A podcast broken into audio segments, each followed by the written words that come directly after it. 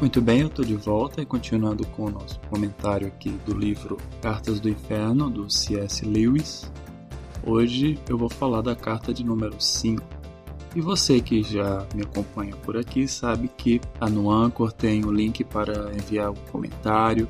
Se você quiser mandar um comentário em áudio, um comentário em texto, é só seguir o link e fazer a sua crítica, a sua sugestão.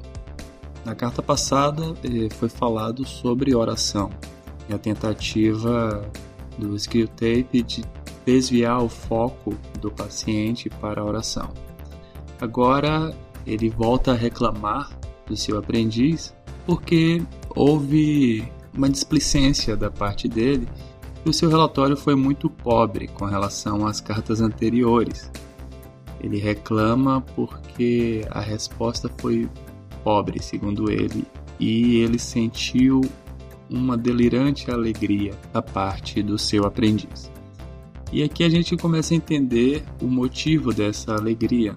A questão é que os homens estão em guerra. A guerra trouxe essa delirante alegria ao aprendiz Wormwood.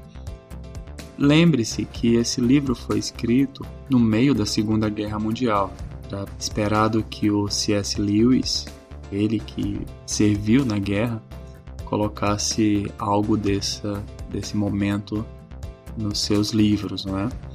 Então, é, nesse momento aqui, essa carta número 5, ela vai trazer um pouco desse cenário. E a questão é que o aprendiz está embriagado por tudo que envolve esse tipo de evento. Ele cita as noites em claro que o paciente tem passado, desespero, preocupação. Só que aí Tape, o seu mestre mais experiente, né, ele mostra que isso não, não é tão bom assim quanto parece. Ele aponta que há um equívoco nessa reação tão entusiasmada do seu aprendiz em achar que o fato do, dos homens estarem em guerra valeria uma vitória para os seus interesses. Chega a dizer que o estado que o seu aprendiz se encontra é de uma embriaguez. O vinho das mortes, da destruição é, que os homens estavam causando subiu a cabeça do Wormwood. A definição do Tape nesse momento em termos espirituais, é de recriação. É como se tudo aquilo fosse um momento de diversão para eles. Mas nada disso te garantiria ganho de almas, que é a questão da qual eles estão mais interessados. Tudo na Terra é temporário e os demônios sabem disso. Gozar dessa angústia e da dor humana e não garantir a perda da salvação, para eles não há valor algum.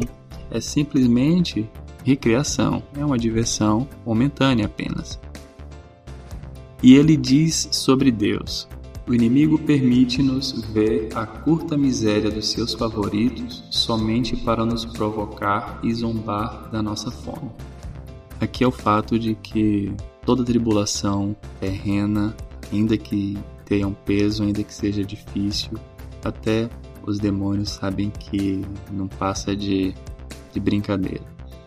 Porque uma vez que a nossa fé está numa vida eterna, uma vida futura com o Senhor, nenhum tipo de sofrimento, ou até mesmo de uma guerra, resultaria em, em algum tipo de ganho para ele diz que a guerra pode gerar uma situação que facilmente pode fugir do seu controle. Enquanto ele se diverte com crueldade e depravação humana, é comum que milhares de almas se voltem a Deus durante essas tribulações. Essas vidas são aprimoradas no momento do sofrimento delas. Ele fala de cristãos que foram alistados e não se importa com o futuro no conflito uma vez que eles creem na sua vida eterna e afirma que melhor seria se todo homem morresse em lares luxuosos e caros, com médicos, parentes e amigos mentindo sobre sua saúde para terem uma vida mais longa do que terá e crer que a doença poderia desculpar os seus excessos.